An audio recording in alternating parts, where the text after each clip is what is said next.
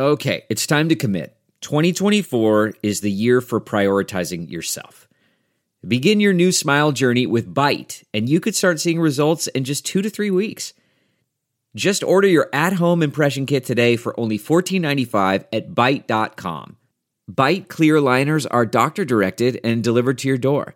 Treatment costs thousands less than braces, plus, they offer financing options, accept eligible insurance, and you could pay with your HSA, FSA.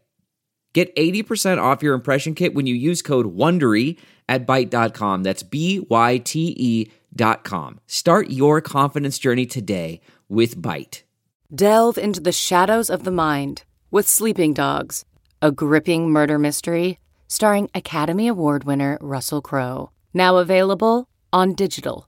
Crowe portrays an ex-homicide detective unraveling a brutal murder he can't recall. Uncovering secrets from his past, he learns a chilling truth. It's best to let sleeping dogs lie. Visit sleepingdogsmovie.com slash Wondery to watch Sleeping Dogs, now on digital. That's sleepingdogsmovie.com slash Wondery. CarMax is putting peace of mind back in car shopping by putting you in the driver's seat to find a ride that's right for you. Because at CarMax, we believe you shouldn't just settle for a car you should love your car. That's why every car we sell is CarMax certified quality so you can be sure with upfront pricing that's the same for every customer. So don't settle. Find love at first drive and start shopping now at CarMax.com. CarMax, the way car buying should be. Hola, ¿qué tal? Bienvenidos a otra edición de Deportes al Detalle, el podcast junto a Carlos Ramón Justis, quien se sigue descongelando luego de la tundra futbolística que vivió en Edmonton, el samurái de Salt Lake City, Pedro Andrade, quien les habla, Carlos Mauricio Ramírez. Bienvenidos a Deportes al Detalle, edición 60. Eh, Caballeros, ¿cómo les va? Eh, como bien dices, descongelándome, todavía tengo el puesto el defrost, pero ya, ya estoy entrando a room temperature. Eh, yo aclimatado, como si viviese en Canadá, aquí en Salt Lake City está entrando la temperatura fría, así como se quedó México, frío, bueno, vamos justamente a comenzar hablando en este, esta parte del programa de eso, ¿no? De la derrota de México ante Canadá, de la derrota de México también lo sumamos a lo que pasó en Cincinnati contra el equipo de los Estados Unidos, el 2 a 0.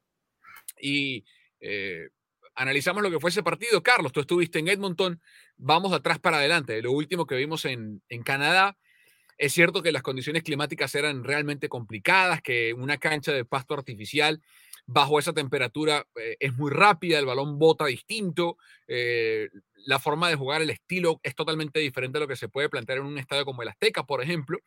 Pero más allá de eso, la impresión que pareció dejar México fue de un equipo eh, que si bien salió con cinco en el fondo para intentar contragolpear con esa cancha rápida y tomar ventaja de una saga canadiense que no es élite ni mucho menos, que el plan no funcionó y que simplemente fueron desde un punto de vista físico, superados por una selección que pegó desde el minuto uno y con un árbitro que fue cómplice porque permitió que los canadienses pegaran desde el minuto uno, ¿no?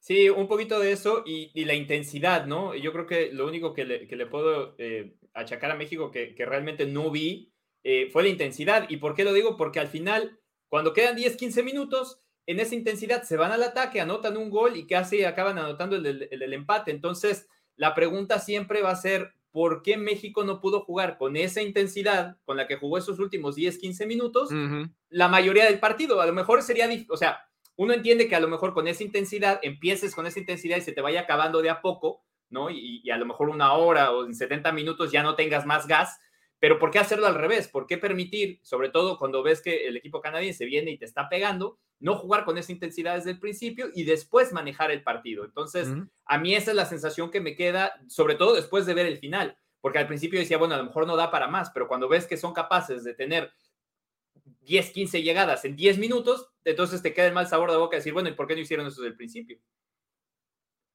Pedro, ¿cómo lo viste? Mira, eh, bueno, hago más o menos el mismo análisis eh, que Carlos Justi, que estuvo allá.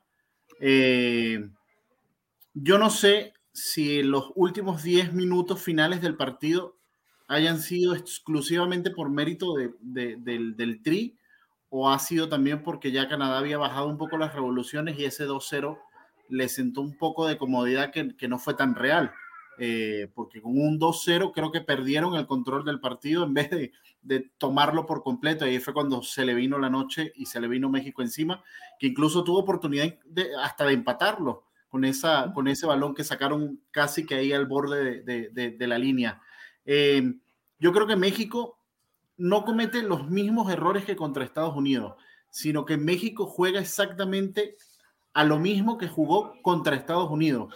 Eh, le hizo falta muchísimo, eh, mucho dominio en el medio campo. Fue un partido durísimo desde el punto de vista de campo y temperatura, eso es indudable.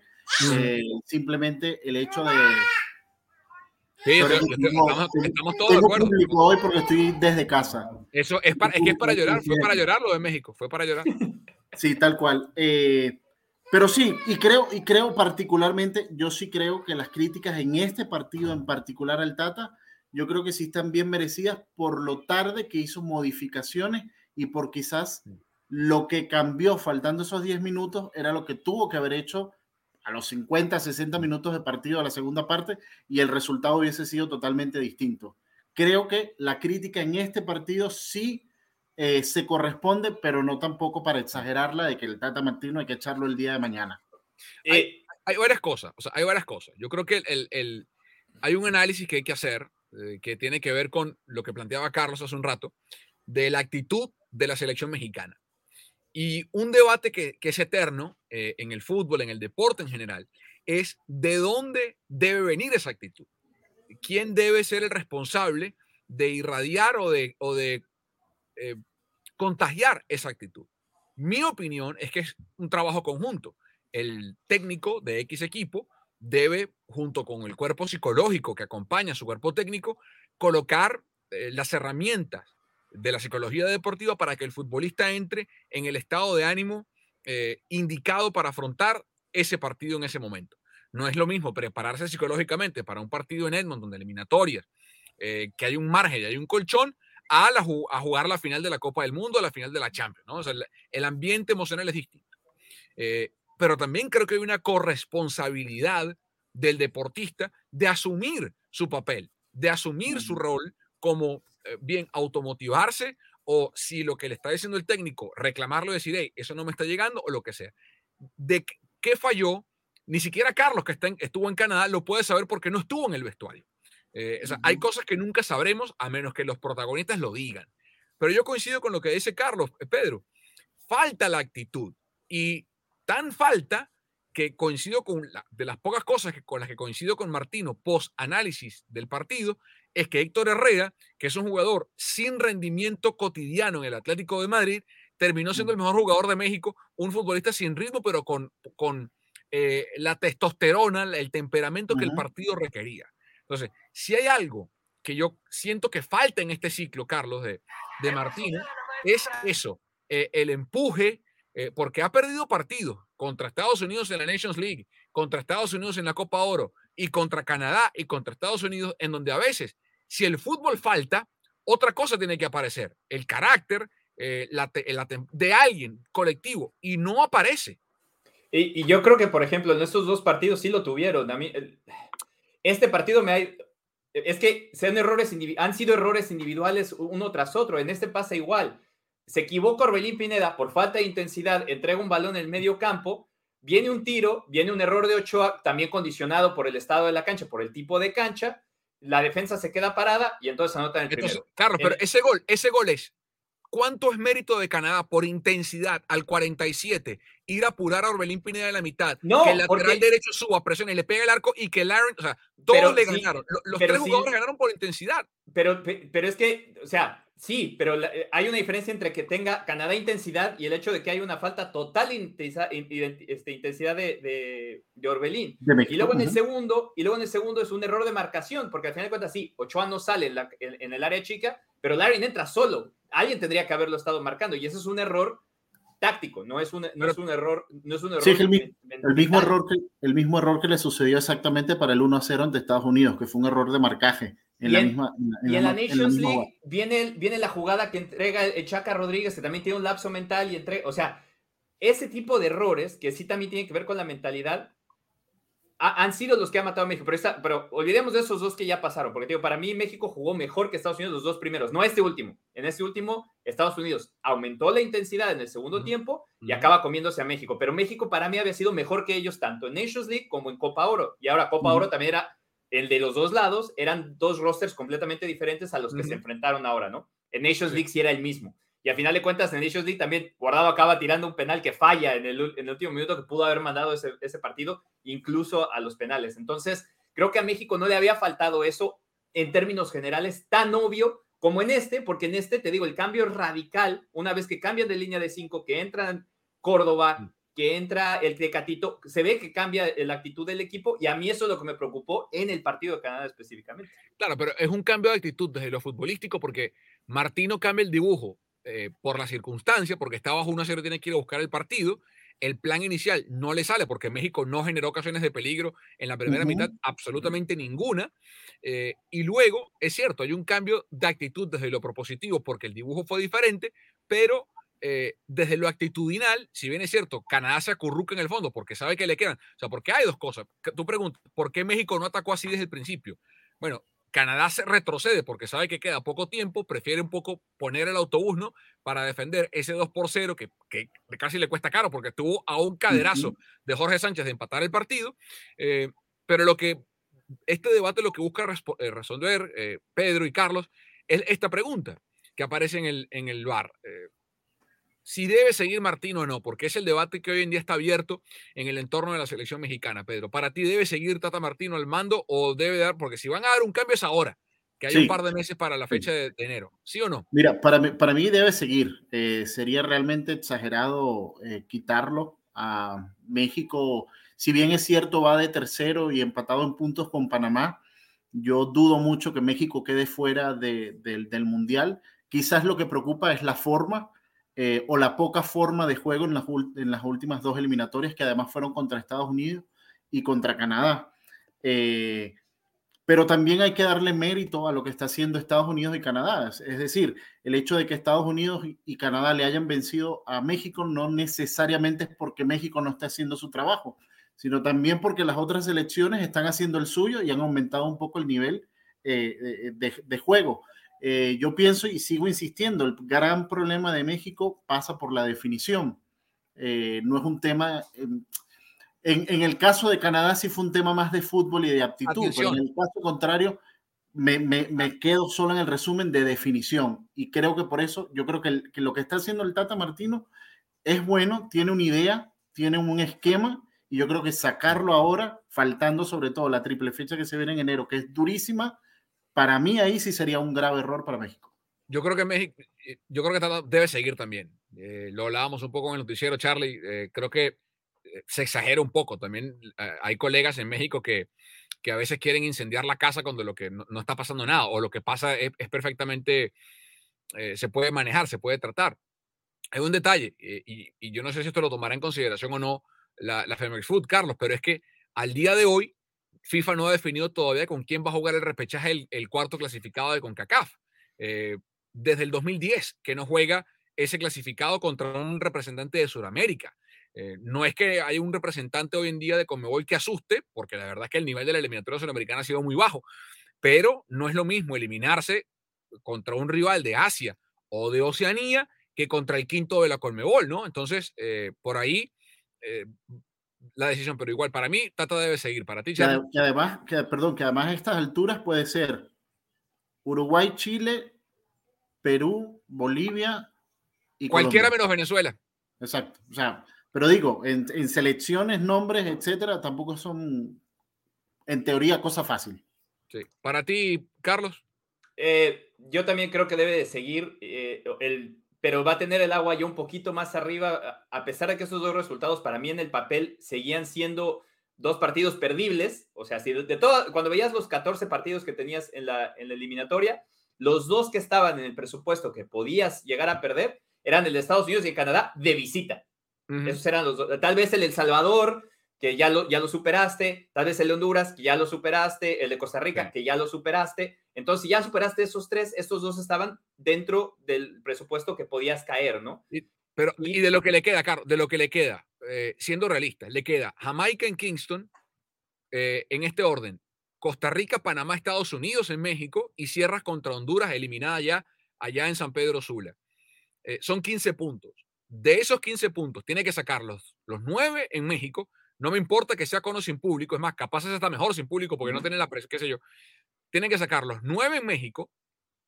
para mí tienen que sacar los 3 en Honduras eh, y por lo menos un empate en Jamaica, porque Estados Unidos empató. Entonces, por lo menos Carlos 13 de 15. ¿Tú cómo lo ves?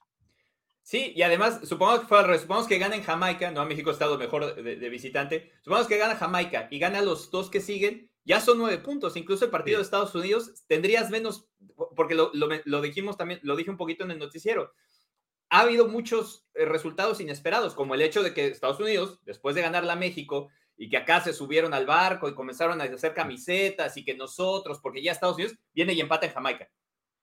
Y entonces, entonces eso mismo le puede pasar a cualquiera de los otros equipos. Canadá puede venir y empatar el que sigue, Panamá puede empatar el que sigue o perderlo, y entonces si tú sacas esos nueve puntos, en una de esas te ves en una situación donde dices, bueno, mm. Pierdo el Estados Unidos, gano el otro y de todas maneras soy primero de toda la CONCACAF. Entonces, vamos, tiene que ver mucho también lo que van a pasar con los otros resultados, pero es indispensable para mí ganar el de Jamaica, sobre todo por la confianza que debe de ser, eh, sobre todo porque eran cuatro partidos de visitante que también como que eso se perdió un poquito, como se separaron estos dos del, anterior que, tuvo que jugar México en El Salvador, sacas esos tres, pierdes estos dos, bueno, ok, pero son cuatro, entonces si ganas seis de doce de visitante, no es, un, no es una mala cosecha y después llevarte otros nueve o seis o siete de, local, pues tampoco es. Ahora sí, lo mismo, sorry, nada más para terminar, el de Estados Unidos no lo puede perder México. No por lo que significan puntos, da, igual. No, no puedes perder cuatro veces seguidas contra Estados Unidos. Ese es el problema. El problema es que está, el Tata Martino no puede perder contra Estados Unidos el de México sin importar lo que sea que para el eliminatorio. Y sin importar eh, cómo juegue y cómo lo haga. O sea, así sea 1 a 0 y colgado del, del, del palo de Memo Ochoa el resto de los 89 minutos que queden, listo. Lo que sí, para mí, en el partido, ojo, el calendario que se le viene a México jugando en casa, salvo el partido contra Estados Unidos, que es clave, para mí el otro partido que es sumamente importante, pero también dependerá mucho de lo que haga Panamá, es ese México-Panamá. Y, es por el empate en puntos.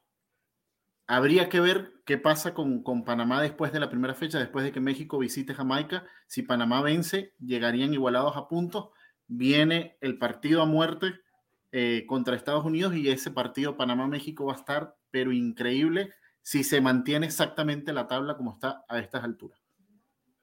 Bueno, em, seguimos hablando de fútbol acá en Deportes el Detalle, pero vamos a cambiar de tema.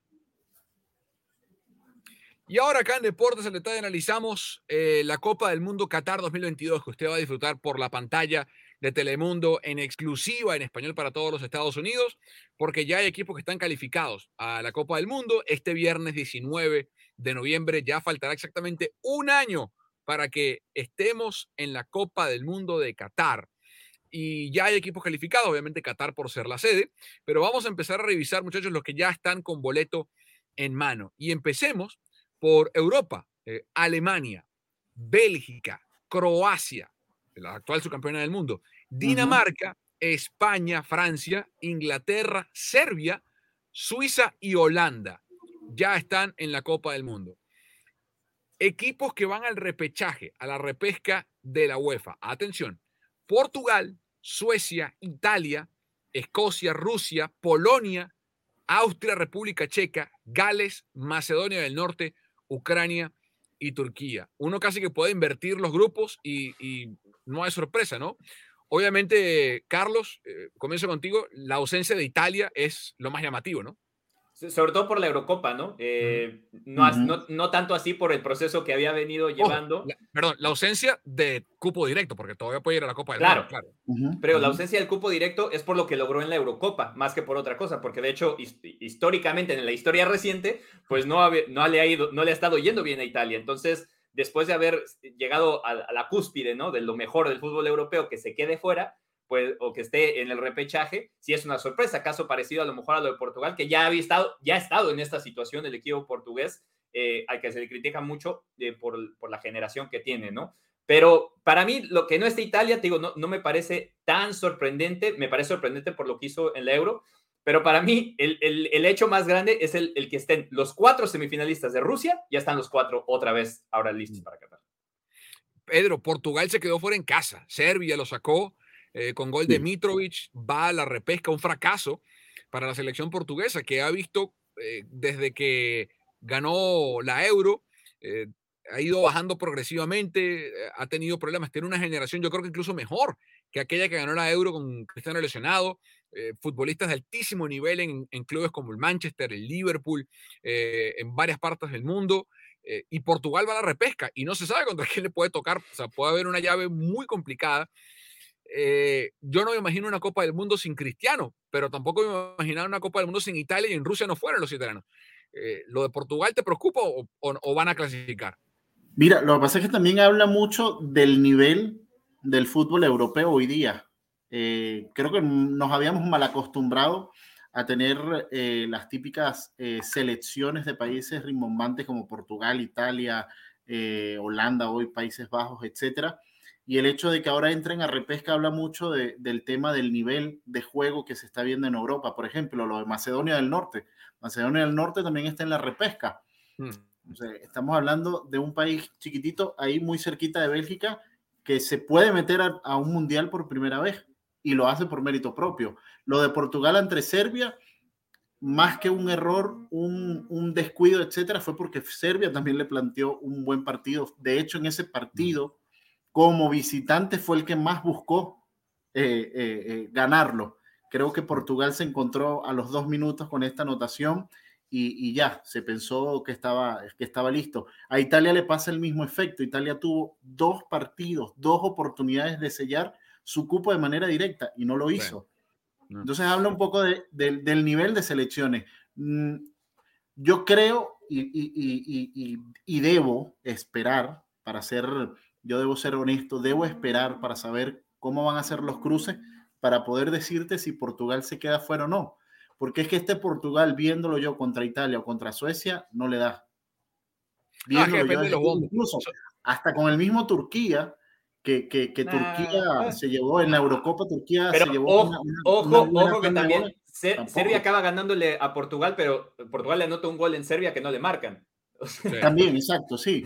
Pero tengo, tengo, amigos portugueses que, que créeme, me mandaron mensajes diciéndome, no, no puede ser que el bar ya estuviésemos nosotros. Bueno, ya pasó.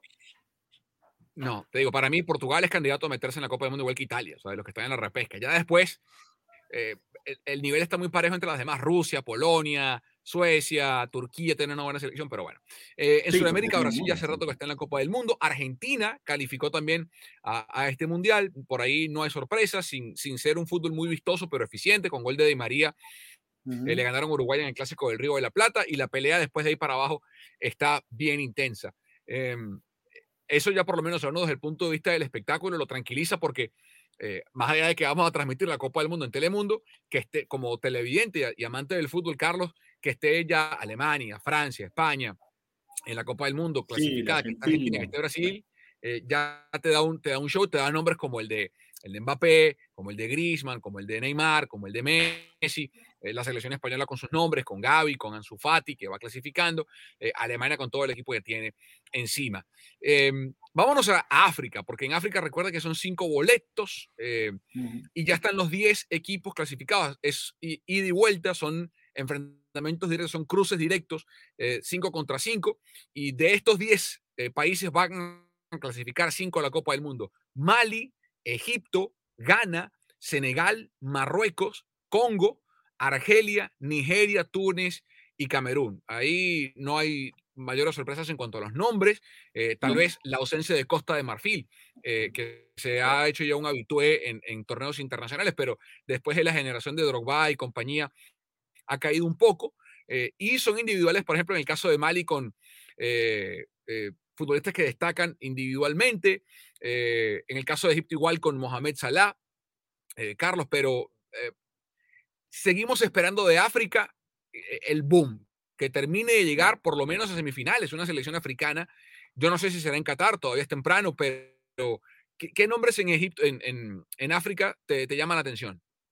creo que algunos de los conocidos que casi de siempre, ¿no? Nigeria siempre tiene una buena generación de jugadores, aunque no sea espectacular, eh, puede, puede estar ahí. El caso, el caso de Mali, que le ha ido bastante bien eh, eh, últimamente. Egipto con Salah y además las piezas que tiene alrededor, ya estuvo en el Mundial pasado, también, podría, también podría meterse. Argelia, que siempre tiene una gran generación de, futbolistas, incluso con esos binacionales eh, franceses, ¿no? A veces que, que, que, acaban usando eh, los argelinos.